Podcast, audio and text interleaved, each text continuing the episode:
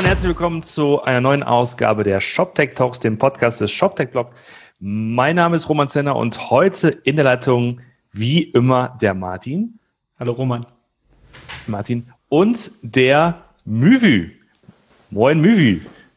Hi, Roman. Hallo.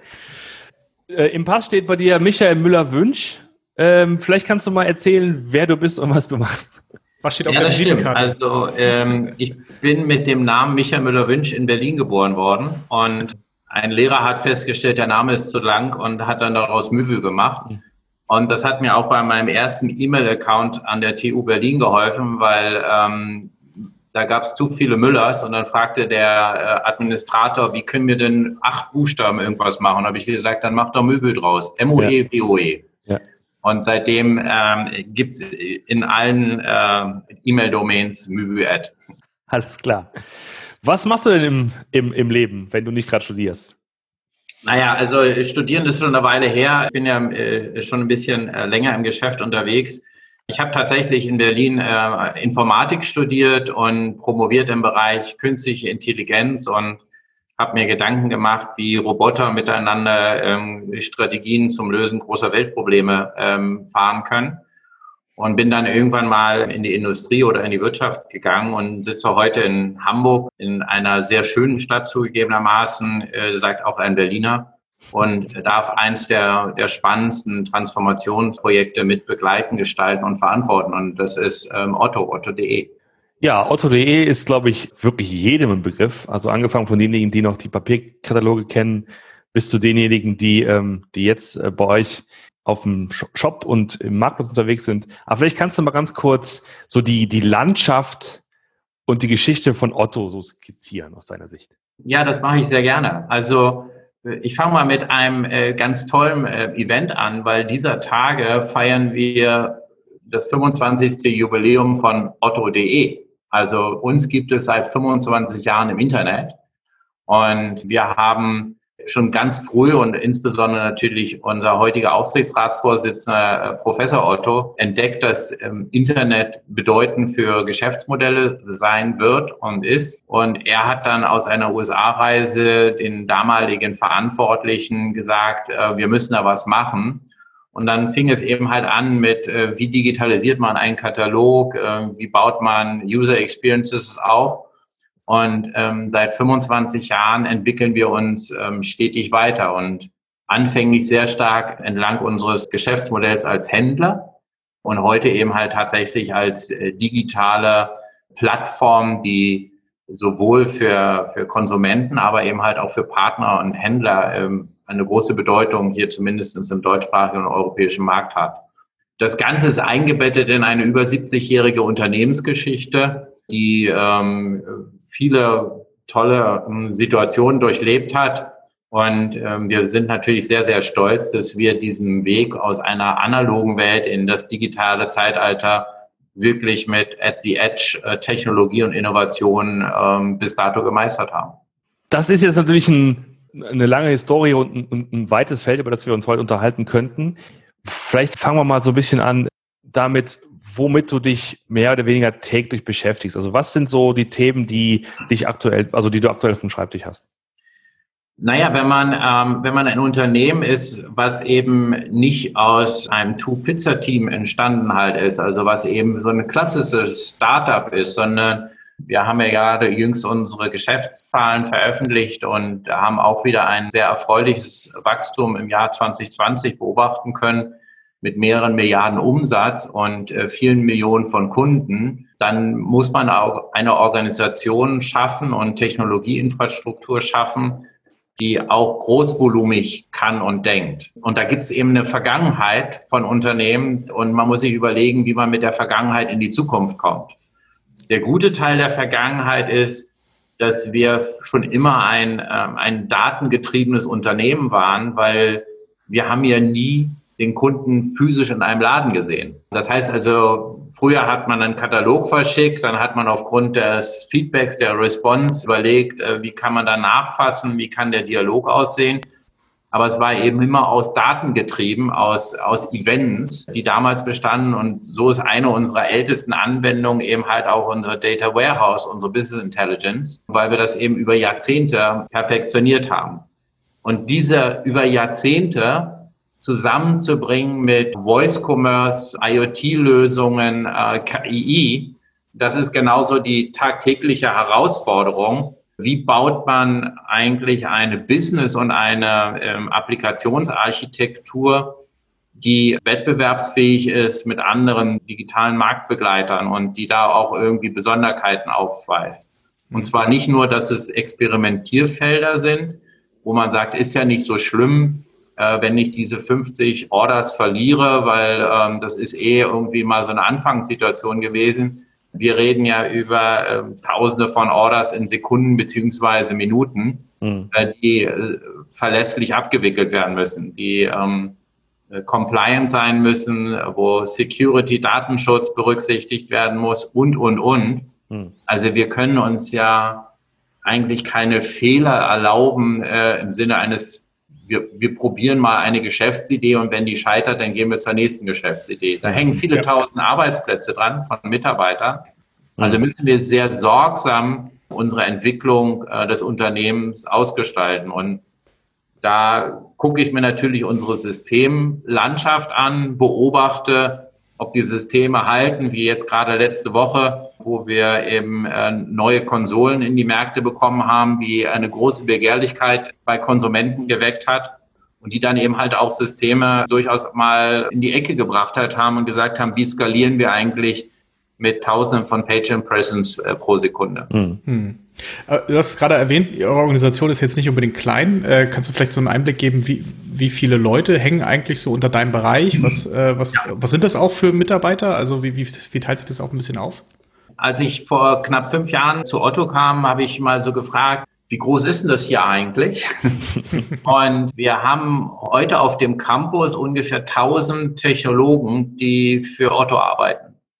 Und wenn ich von Technologen spreche, dann sind es Datenbankadministratoren, äh, UIler, Data Scientists, KI-Spezialisten, Java-Entwickler und, und, und. Also eigentlich alle Gewerke, die die Informatik kennt. Was wir, wir haben heute auch immer noch ein, ein Rechenzentrum, was eben halt auch Lasten unseres Geschäftssystems trägt, wobei wir mehr und mehr auch in die Cloud migriert haben in den letzten Jahren zu den Hyperscalern. Und äh, wenn ich von diesen tausend Technologen spreche, dann sind das eben Menschen, die tatsächlich äh, entweder ein Stück Software bearbeiten, entwickeln, betreiben, betreuen oder sich mit den Daten, die wir tagtäglich generieren, auseinandersetzen und daraus eben neue Lösungen schaffen. Hm. Hat sich das über die fünf Jahre verändert?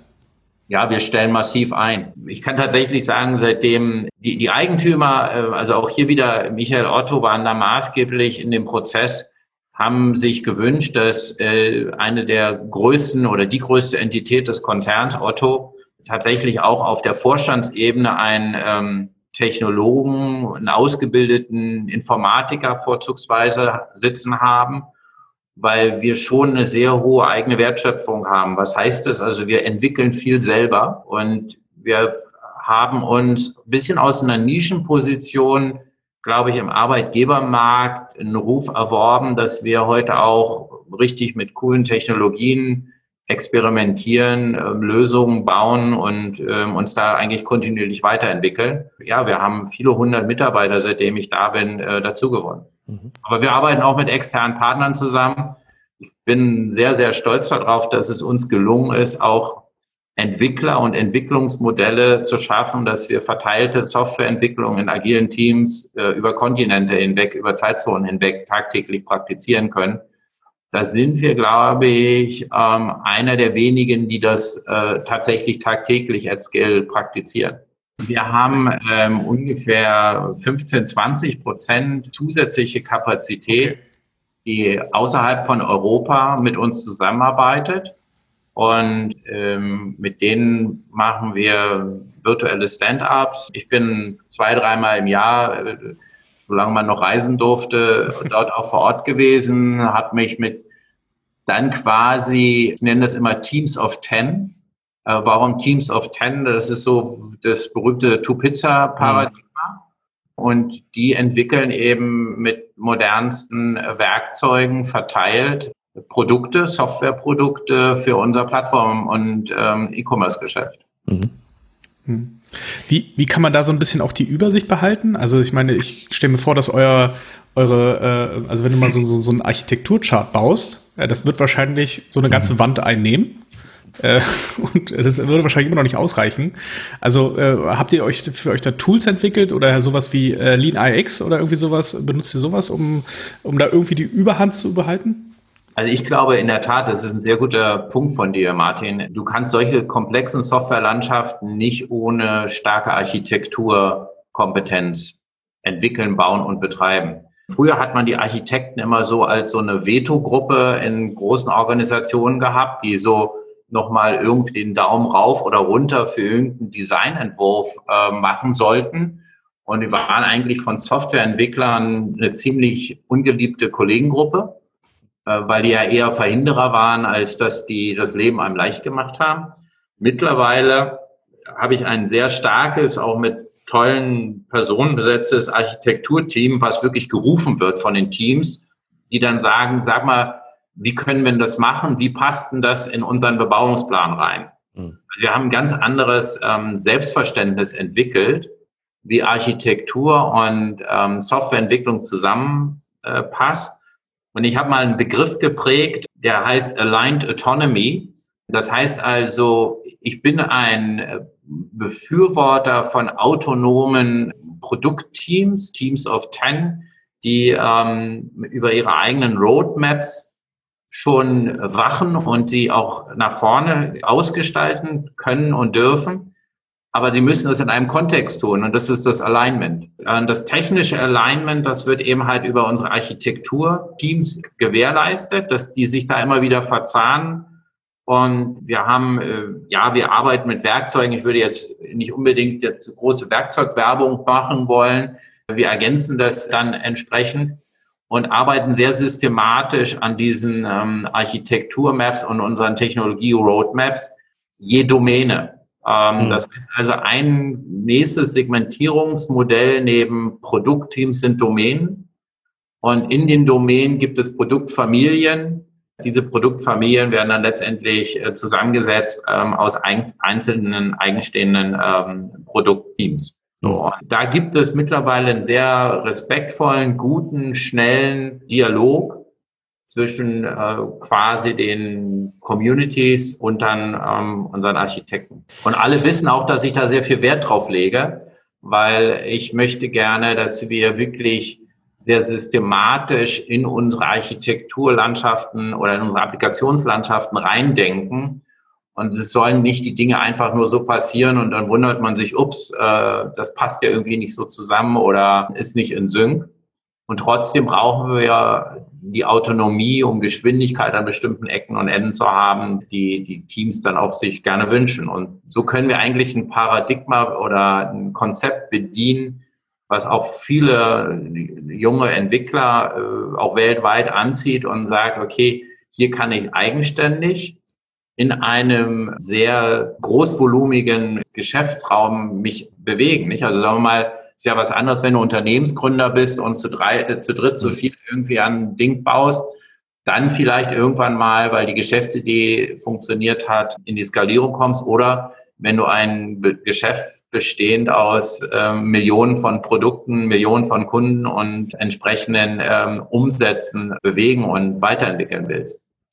Das heißt zusammenfassend, ist immer das Spannungsfeld zwischen einer, sagen wir mal, längerfristigen Architekturplanung und einer, einer relativen Stabilität, um halt euer, euer Day-to-Day-Business äh, abzubilden und sozusagen auf der anderen Seite, im anderen äh, Extrem halt letztlich die Agilität, um, weiß nicht, wie, wie schnell ihr oder wie, wie oft ihr deployt, aber dass es halt wöchentlich, monatlich, wie auch immer passieren kann überhaupt. Ne? Also ihr müsst ja, ihr habt ja wahrscheinlich diese beiden äh, genau. Herausforderungen. Ja.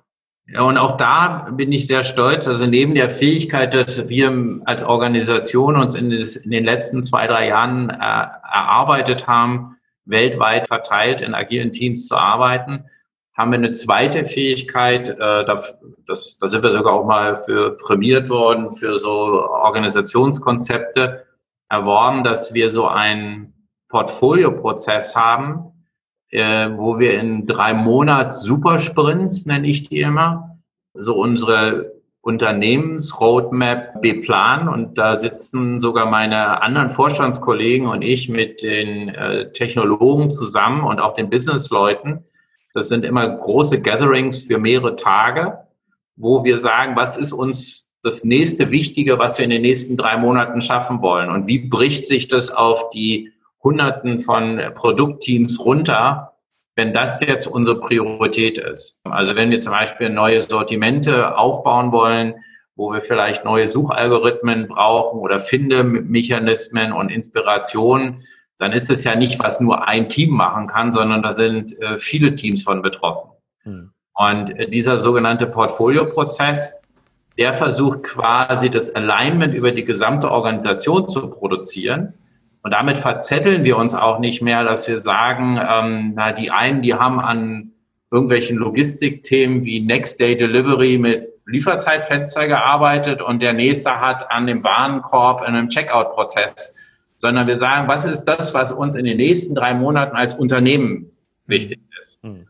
Und da heraus, aus diesem Portfolio-Prozess, bilden sich äh, quasi äh, Initiativen, die dann mit den Roadmaps und den Backlogs der Produktteams zusammengebracht werden. Und das ist meines Erachtens auch ein einzigartiges Konstrukt, wo immer mehr Firmen zu uns pilgern, also auch die, die größer sind und sagen, wie macht ihr das eigentlich, dass ihr dieses Alignment über die gesamte Organisation, und zwar nicht nur die technologische Organisation, hinbekommt ja. und mit großer Kraft eure Innovationen vorantreibt. Mhm. Das, äh, äh, wie lange dauert dieser Prozess? Weil ich stelle mir das vor, um für äh, 1000 oder 1500 Leute eine Roadmap für drei Monate festzulegen. Das ist, äh, also du kommst ja dann vom, vom äh, brichst es ja immer weiter runter. Wie viele Ebenen sind das? Kannst du, kannst du so das kurz überschlagen? Ähm, naja, wie lange dau dauert es? Äh, jede, jede große Domäne macht eine Vorpriorisierung. Ähm, das sind, äh, also sagen wir sind so Metadomänen, äh, das sind vier bis fünf Metadomänen, die sich dann entsprechend aufteilen. Wir haben ungefähr 140 Produkte, Produktfamilien, die unser Geschäftssystem ausmachen. Ähm, und es dauert dann so ungefähr zwei bis drei Tage, bis wir, und das letzte Konstrukt heißt dann Puzzle, wirklich die einzelnen Teams so hinpuzzeln, dass wir die gewünschten Ergebnisse für die nächsten drei Monate äh, bebaut bekommen. Hm. Alles klar. Das heißt, ihr, ihr, ihr, ihr tauscht dann auch die Teams aus? Also, dass sie dann. Das teilweise, also eine, eine, ähm, also wir versuchen Teams natürlich stabil zu halten, weil wir ja. so in einer produktorientierten Organisation denken und leben. Da gibt es ja immer die Run-Komponente und sagen wir mal Keep the Lights On-Komponente. Und dann gibt es die Change-Komponente und dann haben wir eben zwei Konstrukte. Entweder wir haben die Chance, dass äh, Developer von einem Team in einer Produktfamilie zu einem anderen Produktteam wechseln, weil sie da ein bisschen helfen sollen. Oder dass wir tatsächlich auch, sagen wir mal so, Springer-Teams haben, die sagen, okay, wir gehen jetzt mal auf ein Thema, um mal äh, irgendein ein Meta-Shooter oder ein Megashooter zu bearbeiten. Shooter heißt immer das äh, Objekt, über das wir da reden. Und, ähm, und dann schieben wir so Kapazitäten hin und her. Und weil wir, wir haben ein technisches Manifest, wo beschrieben ist, wie wir eigentlich Software bauen wollen, wobei das immer nur Rahmenlinien sind. Also wir sagen immer, wenn ihr lange anfangt zu überlegen, wie ihr Dinge lösen könnt, dann schaut doch mal ins technische Manifest oder schaut doch mal da rein. Da haben wir das einmal durchdacht und, und insofern kriegen wir in die Größe der Organisation viel Selbststeuerung rein. Mhm. Weil das wäre ja albern, wenn ich sozusagen als Vorstand Technologie sage, was der Mitarbeiter ähm, A und äh, die Kollegin B äh, tun soll. Das wissen die viel besser selber. Wir brauchen aber diese Gesamtorchestrierung. Und diese Gesamtorchestrierung, die findet dann entsprechend so, das sind so drei, vier Ebenen in fünf großen Domänen, kann man so sagen. Und da sind wir mittlerweile seit zwei Jahren geübt, das so in so einem Drei-Monatstakt immer wieder zu machen. Haben auch Mechanismen, wie wir das, sagen wir mal, ähm, prozessual, systemisch unterstützen. Und ähm, das ist Aufwand, aber dann ist drei Monate auch Ruhe. Ich meine, ihr seid ja auch ein bisschen erfahren in der Tech-Szene. Ihr kennt es, dass dann am Wochenende irgendeiner eine große Idee hatte und dann am Montag kommt er um die Ecke, wir müssen jetzt unbedingt. Ja, ja all das womit man sich gerade die letzten vier Tage beschäftigt hat, wieder über den Haufen geschmissen. Und dieses andauernde Umrüsten, Neurüsten, Neudenken, also da wollen wir dann natürlich auch die Autonomie der Teams halt haben, dass die produktionsreife Software bauen. Ja. Also das ist eben schon auch ein Kontext, der eben äh, nicht irgendwie ein ganz klitzekleines Unternehmen betrifft, sondern das ist ein Mehrmilliardenunternehmen, was wir auf die Art und Weise hm. steuern. Was mich mal interessieren würde, es gibt ja, ich sag mal, Dinge, die du als Entwickler oder als Architekt machen musst, um technische, technologische Schuld irgendwie nicht zu groß werden zu lassen oder einzudämmen oder zu reduzieren. Also du, du, du baust im Faktor Dinge, die, die erstmal nicht äh, kundensichtbar sind und du musst halt letztlich Sachen bauen, die umsatzrelevant sind. Du sagst halt, okay, das, die, die IT-Organisation, die arbeitet dann ein Quartal und dann ist ja sozusagen die Erwartungshaltung, dann würde das auch einen Ausschlag bringen für, sagen wir mal, Umsatzzahlen oder andere, andere KPIs. Genau. Also wahrscheinlich bist du auch da in so einem Spannungsfeld.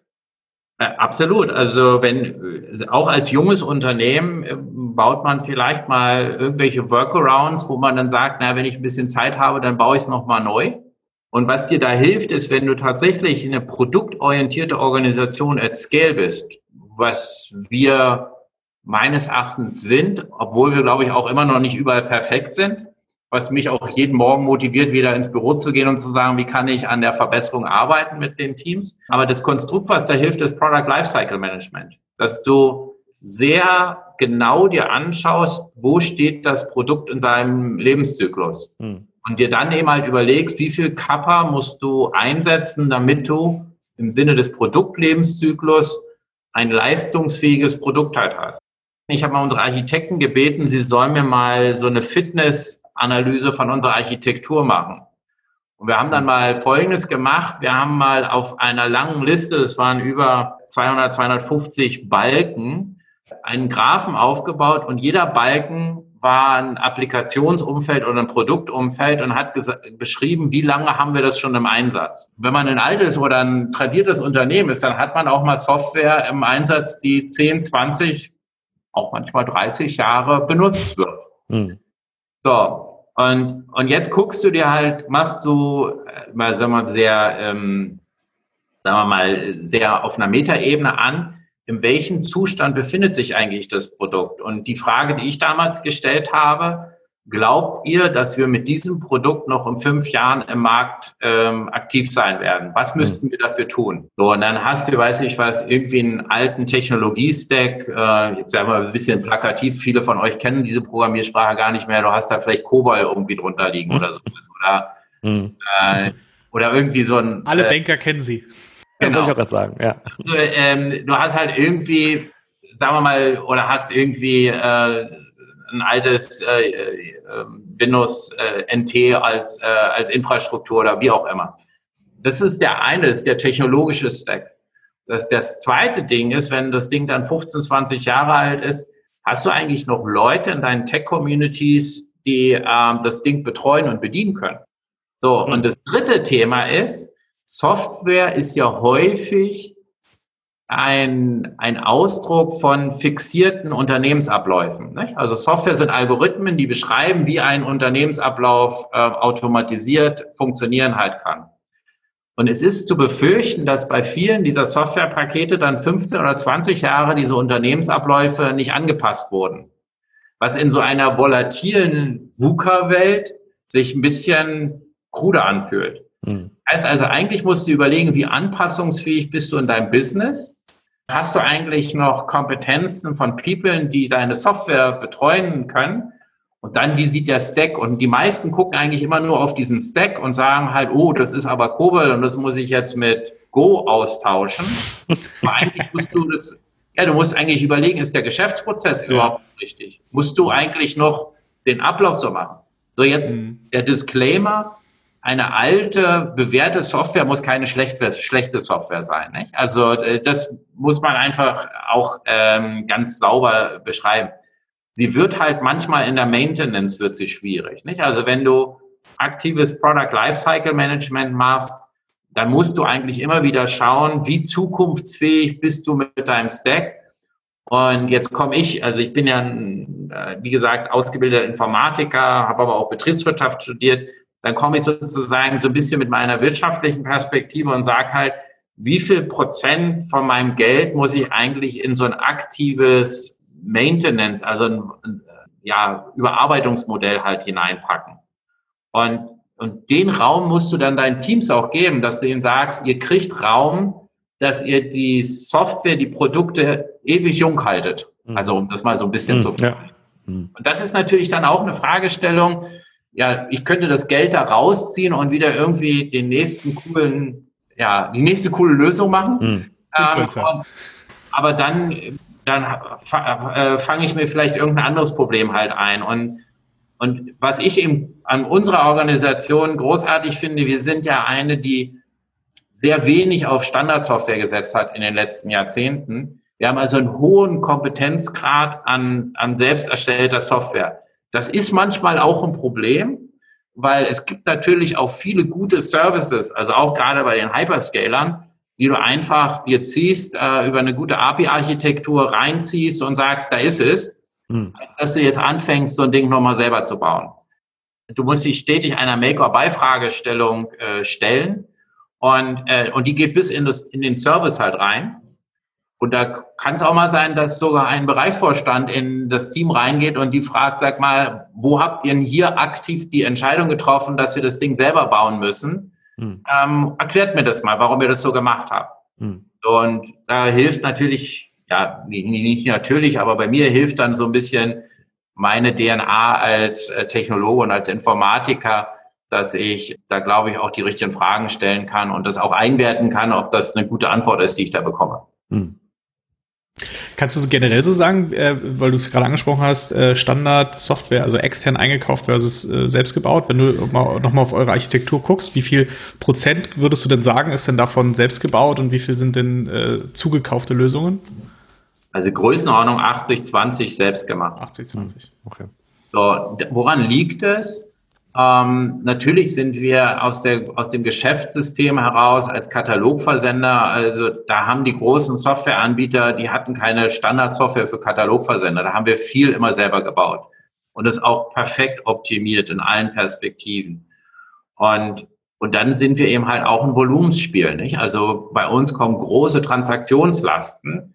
Und ähm, aber was wir mittlerweile gelernt haben, ist, dass wir häufig auch Software uns anschauen, sie auch manchmal kaufen. Dann fangen wir mit kleinen Geschäftsvoluminern an und dann merken wir eigentlich, was wir brauchen. Ja, und dann bauen wir das eben, dann schmeißen wir es weg und dann bauen wir es halt nochmal neu. Und ich glaube, da muss man auch eine, eine, eine Philosophie entwickeln, dass man sich traut, ähm, auch Software wieder wegzupacken. Hm. Und zu sagen, ähm, und das hat was mit, auch wieder mit Lifecycle Management zu tun.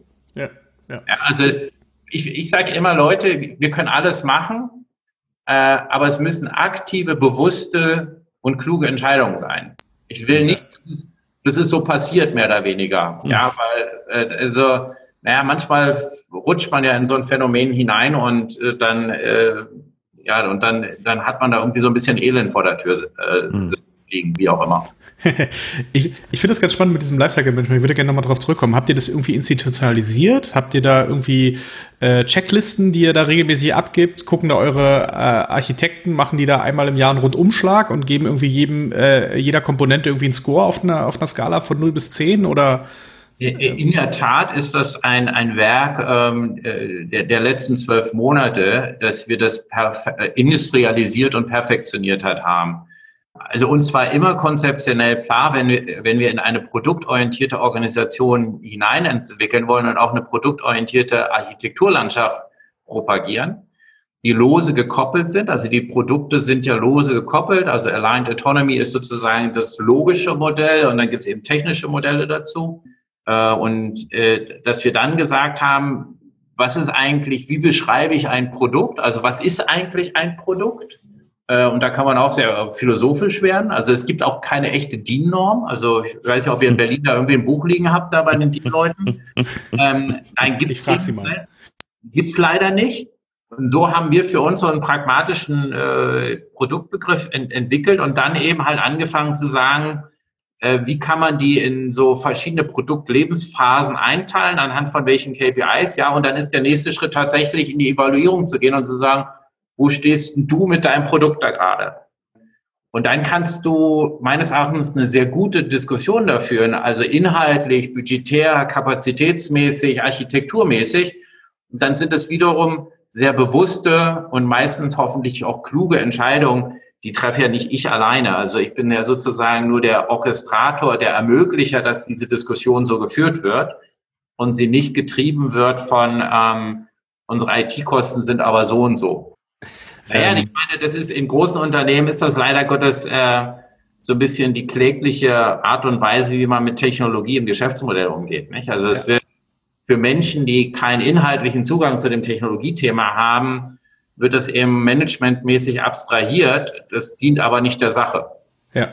Ist, ist bei euch IT, ich nenne es immer so ein Anführungszeichen, äh, ist das ein Cost Center oder ein Profit Center? Gibt es also gerade äh, du als, als äh, auch halber BWLer?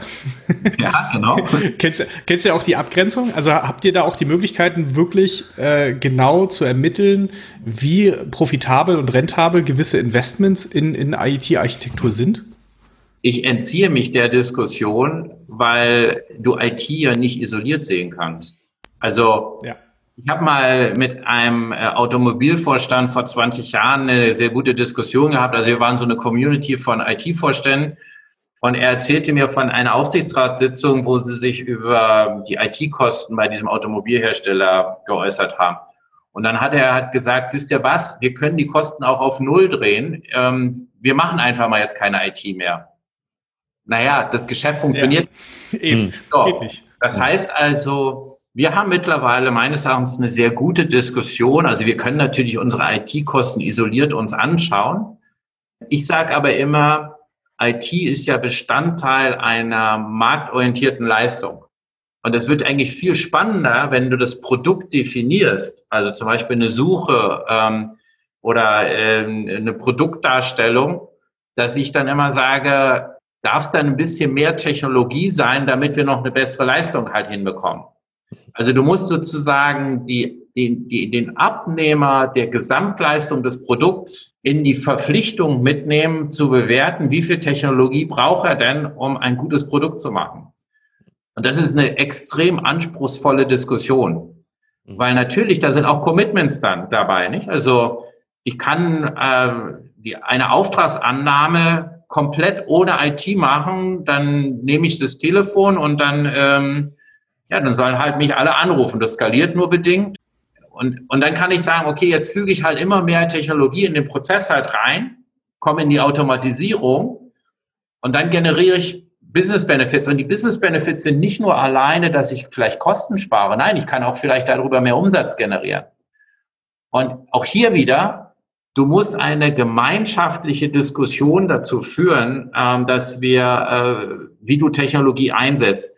Wir sind kein Tech-Unternehmen, deswegen sind wir kein Profit Center. Ich verkaufe kein Stück Software an ein anderes Unternehmen, sondern ich benutze Technologie, um unser Geschäftsmodell, was über Ware und Services geht. Also Otto würde nicht existieren trotz einer so großen Technologiemannschaft, wenn wir nicht über Ware und Services reden würden. Das ist der Träger unseres Geschäftsmodells. Aber ohne Technologie könnten wir dieses Geschäftsmodell überhaupt nicht am Leben halten. Und so muss man diese Balance entwickeln und äh, sagen, wie setze ich Technologie klug ein, um mein Geschäftsmodell weiterzuentwickeln. Und, und das muss, also was ich eben forciert habe, als ich zu Otto kam, dass wir aufhören, ähm, IT als Zeile in einer G&V zu betrachten.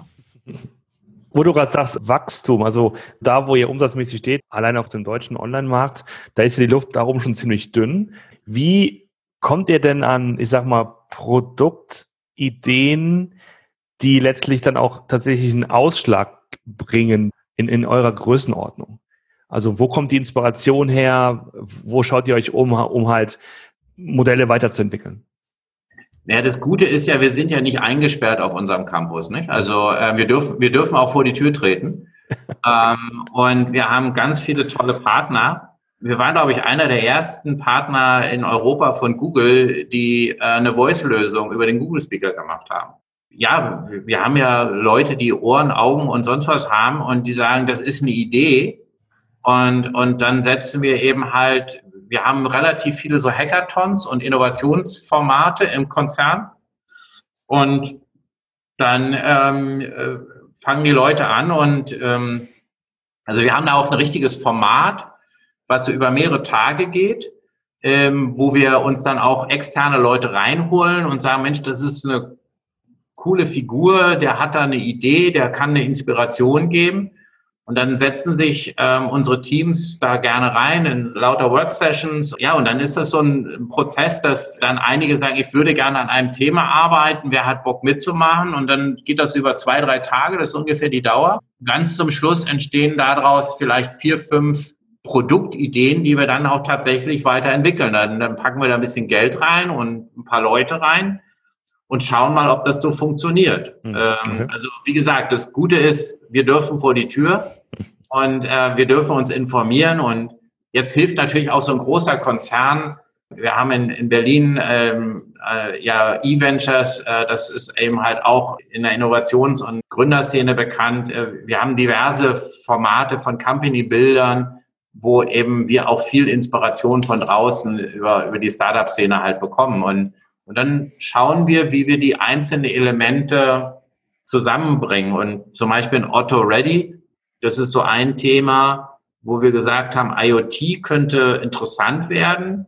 Und jetzt arbeiten wir mit den großen Herstellern, der so, die so Weißware-Produkte, also Geschirrspüler und Waschmaschinen halt haben. Wie kann man quasi die, die, den vernetzten Haushalt abbilden und wie kann man IoT-Lösungen bauen und ja, da explorieren wir auch, nicht? Also das ist jetzt nicht, dass du sagst, bang, da mhm. sind jetzt wieder gleich eine Milliarde Umsatz dahinter, sondern mhm. das muss man austesten. Oder ich weiß nicht, ob ihr unsere ähm, Kooperation kennt, Connected Commerce. Da verbinden wir gerade unsere Website mit Retail Stores in Shopping Centern. Und du kannst im Prinzip, wenn du dann auf eine zum Beispiel Jack Wolfskin Jacke bei uns gehst, kannst du sagen, gibt's die hier bei mir in der Nähe? Kann ich da in einen Laden gehen, der da eben in unserem Connected Commerce ähm, Ökosystem ist. Und, und dann schauen wir mal, ob Konsumenten das annehmen. Also wir können ja die Idee cool finden. Also mhm. technologisch ist sie interessant, die ist konzeptionell interessant. Aber wenn ich jetzt eine ungestützte Abfrage in Deutschland machen würde, was hältst du davon, wenn es die Chance gäbe, überall, anywhere, mir Ware zu kaufen über so ein Konzept, werden viele Leute dich erstmal sehr fragend anschauen und sagen, was ist denn das eigentlich und wo, was hilft mir das und so weiter. Nicht? Also das ist ja auch ein Teil ein edukativer Prozess. Mhm. Also E-Commerce hat es ja vor 30 Jahren auch noch nicht gegeben. Mhm. Ja. Das recht, also generell ist ja das Jahr 2020, glaube ich, auch eine große Herausforderung äh, für den E-Commerce. Äh, wir haben Corona, wir haben, äh, wie du selber erwähnst, äh, vorhin, dass da vielleicht neue Produkte auf den Markt gehen, die auf einmal ganz schnell äh, ähm, äh, über den Ladentisch gehen. Was sind denn eure großen Herausforderungen noch für dieses Jahr? Black Friday steht ja bald vor der mhm. Tür. Einige sagen, es wird noch schlimmer. Also was heißt schlimmer? es wird noch größer als, als sonst. Was erwartet ihr und wie, wie bereitet ihr euch auf, auf solche Sachen vor? Ja, Black Friday ist zum Beispiel ein Event, aber ich meine, ihr wisst, Händler haben ihre Peak Season in der zweiten Jahreshälfte. Ähm, dann gibt es ja auch noch sowas wie Weihnachten und solche Sachen. Schon mal gehört, ja. Aber tatsächlich, es gibt diese Peak-Momente und da gibt es jetzt so verschiedene Dimensionen. Die erste Dimension ist, hast du eigentlich Ware? Also gerade heute, also gerade in Corona-Zeiten ist ein großes Thema für viele Unternehmen, hast du eigentlich die richtige Ware zum richtigen Zeitpunkt? Das heißt, du musst die Supply Chains so organisieren, dass du die großen Volumina abbilden kannst. Und dann musst du eben deine Systemlandschaft so robust machen, dass sie dann eben halt auch Peak-Transaktionszeiten abbilden halt kann. Und da hilft uns sicherlich der Gang in die Welt der Hyperscaler, weil wir da eben jetzt, früher hätten wir dann ähm, unser Rechenzentrum nochmal irgendwie vier Racks dazu gebaut und die dann da rumeideln lassen, um dann in der einen Sekunde, wo dann mal der Demand zu bedienen ist, ready for use zu sein.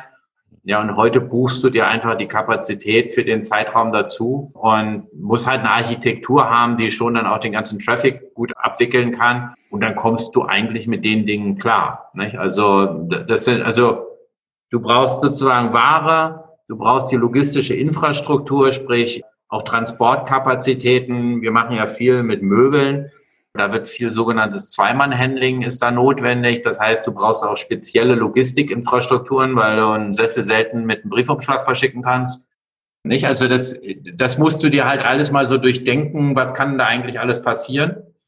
Ja, und dann müssen deine Systeme, und zwar nicht nur die Frontend-Systeme, sondern auch dein, dein Order-Management, deine Buchhaltung, muss aber Millionen von, von Kundentransaktionen halt auch abbilden können, Payment-Transaktionen und, und so weiter und so fort. Die meisten gucken ja immer nur auf die Website, funktioniert die Website, aber im Back, also sozusagen im Backend passiert ja, eigentlich die Musik. Nicht? Also da, da, da passiert eigentlich, passieren große Teile des Geschäftskritischen. Wir kommen schon langsam zum Ende der Aufnahme. Was mich nur interessieren würde, wenn du nochmal so ein bisschen zurückblickst in die, in die Otto-Historie. Ihr seid ja eine der wenigen oder ich kenne sonst gar kein Unternehmen in der Größenordnung, das so diesen, diesen Digitalisierungsschritt so umfassend geschafft hat. Also jeder ja. redet zwar Digitalisierung und ähm, da gibt es Initiativen, da gibt es kleine so, so Ausgründungen, Corporate Startups, wo man halt so ein bisschen digital was macht. Da gibt es halt sowas wie Spiegel Online und dann wird es aber wieder richtig Spiegel so, ne? um das mal da als Beispiel. Und ihr scheint einen langen Atem gehabt zu haben oder habt einen langen Atem und verbindet halt dieses, äh, ne, diesen, diese Stabilität mit dieser, diesem Switch zur Digitalisierung. Lange Rede, kurzer Sinn. Was ist denn so dein, dein Rat an diejenigen, die vor diesem Schritt noch stehen? Also, ähm, du, du hast vollkommen recht. Ähm, ich werde ganz häufig mit so einer Frage konfrontiert und dann denken alle darüber nach, gibt es eigentlich noch irgendeinen anderen vergleichbaren Case wie Otto? Hm. Zumindest in Deutschland. Und ich kann dir sagen, ich kenne keinen. Also in der Größenordnung. Ja, genau. In der Größenordnung, der sich so transformiert hat. Und wir sind ja nicht fertig. Das Erstaunliche ist ja, dass alle glauben, es ist ja alles erledigt. Im Gegenteil, ich sage, wir stehen ganz am Anfang. So, für viele andere, die sind ja noch nicht mal in die Nähe von dem gekommen, wo wir heute sind. Und warum sind wir da hingekommen überhaupt? Weil wir Entscheider hatten, die das Thema auf ihre Agenda genommen haben. Ich habe mal die Frage gestellt auf, auf einer großen Podiumsdiskussion, wie viele Stunden habt ihr euch als mittelständisches, tradiertes Unternehmen auf der letzten Geschäftsführersitzung, äh, Geschäftsführungssitzung mit Digitalisierung beschäftigt? Oder auf der letzten Aufsichtsrats- oder Beiratssitzung? Wie viel Geld habt ihr für dieses Thema investiert? Wie viele kompetente Leute habt ihr, die, äh, die an dem Thema halt arbeiten? Und das ist dann immer sehr ernüchternd. Dann gibt es manchmal so ein bisschen Feigenblatt. Eine Jahre lang oder einige Jahre lang wurde so ein bisschen dieser CDO als äh, Allzweckwaffe durch die Dörfer getrieben. Das ist jetzt auch wieder weg. Also das war so ein Phänomen. Ich glaube, ich bin über jeden dankbar gewesen, der es getan hat, weil der im Prinzip das Thema auch mit hochgehalten hat. Also meine Empfehlung ist, ähm, es auf die Agenda zu packen und es ernsthaft anzugehen. Und wir, unser Erfolg ist nicht durch Technologie begründet. Unser Erfolg ist durch die Menschen begründet. Ich sage immer, wenn wir die besten Leute haben, die Technologen, die bauen dir die beste Customer Experience, die bauen dir die beste Partner Experience, die bauen dir übrigens auch die beste Employee Experience. Also wie wollen wir eigentlich arbeiten? Also wie soll eigentlich unsere Arbeitswelt aussehen? Ich nenne das immer die Dreifaltigkeit. Also und das Fundament davon sind die Mitarbeiterinnen und Mitarbeiter, die digital affin sind. Das sind meistens etwas jüngere, aber nicht nur. Und du brauchst einfach ein, ein Backing, dass du sagst, da ist von wirklich von der obersten äh, Geschäftsführer, Eigentümerebene, wird das Thema ernst genommen. Und dann musst du eben halt reingehen, test and learn. Und du musst ja nicht gleich mehrere Milliarden transferieren. Ich persönlich glaube nicht an ein Modell, dass du so ein kleines Biotop baust und in dieses Biotop transferierst du deine alte Legacy rein. Also das, was viele gemacht haben, dass sie so Startups um sich herum gebaut haben und gesagt haben, und dann wird es das Neue. Mhm. Ähm, ich kenne keinen Case, der so funktioniert hat, wirklich. Äh, der wirklich sozusagen einen alten Automobiler in einen neuen Automobiler transferiert hat. Oder, oder, oder, um mal wirklich auch große Strukturen zu nennen sondern du musst es wirklich von dir von innen heraus probieren. Und da gibt es auch eine Unternehmensgeschichte, die auch einen Wert darstellt. Also ich würde überhaupt nicht den Staat drüber brechen, was man in der Vergangenheit gemacht hat. Auch das, was wir vor 20, 30, 40 Jahren gemacht haben, war zu dem Zeitpunkt gut. Und das, Schlimmste, was passieren könnte, ist, dass du mit einer gewissen Arroganz im Jahr 2020 sagst, naja, das war der in der Vergangenheit alles Mist. Ohne dem wärst du gar nicht in der Lage, was wir heute zum Beispiel bei Otto machen können. Ohne dem, was vor 20, 30, 40 Jahren gerade auch durch äh, äh, Michael Otto entschieden wurde, wären wir gar nicht in der Lage, heute so selbstbewusst digitales Geschäft zu machen. Aber es war eben eine ganz klare Managemententscheidung. Und dann hatte er das Glück, dass er irgendwie immer wieder die richtigen Leute gefunden hat, die da Momentum generiert haben. Und, und ich bin jetzt halt so einer so der letzten, die da vor einigen Jahren dazugestoßen ist, der versucht, das Ganze nochmal eine Ebene weiter nach vorne zu treiben mit Teams, die einfach schlichtweg großartig sind und damit letztendlich das Fundament bilden, warum wir dann auch coole Technologie haben. Tolles Schlusswort. Wir danken dir sehr für, sehr für das Gespräch. Ich glaube, wir haben alle sehr viel mitgenommen, ähm, weil diesen Fall, den du beschreibst, den gibt es eben nicht so oft bis nie sonst hierzulande. Ja. Ich glaube sogar nicht nur hierzulande. Hat viel Spaß gemacht. Ja, uns auch Vielen und äh, euch da draußen auch noch einen schönen Tag und ein schönes Wochenende. Ja. Tschüss. Tschüss. Ciao.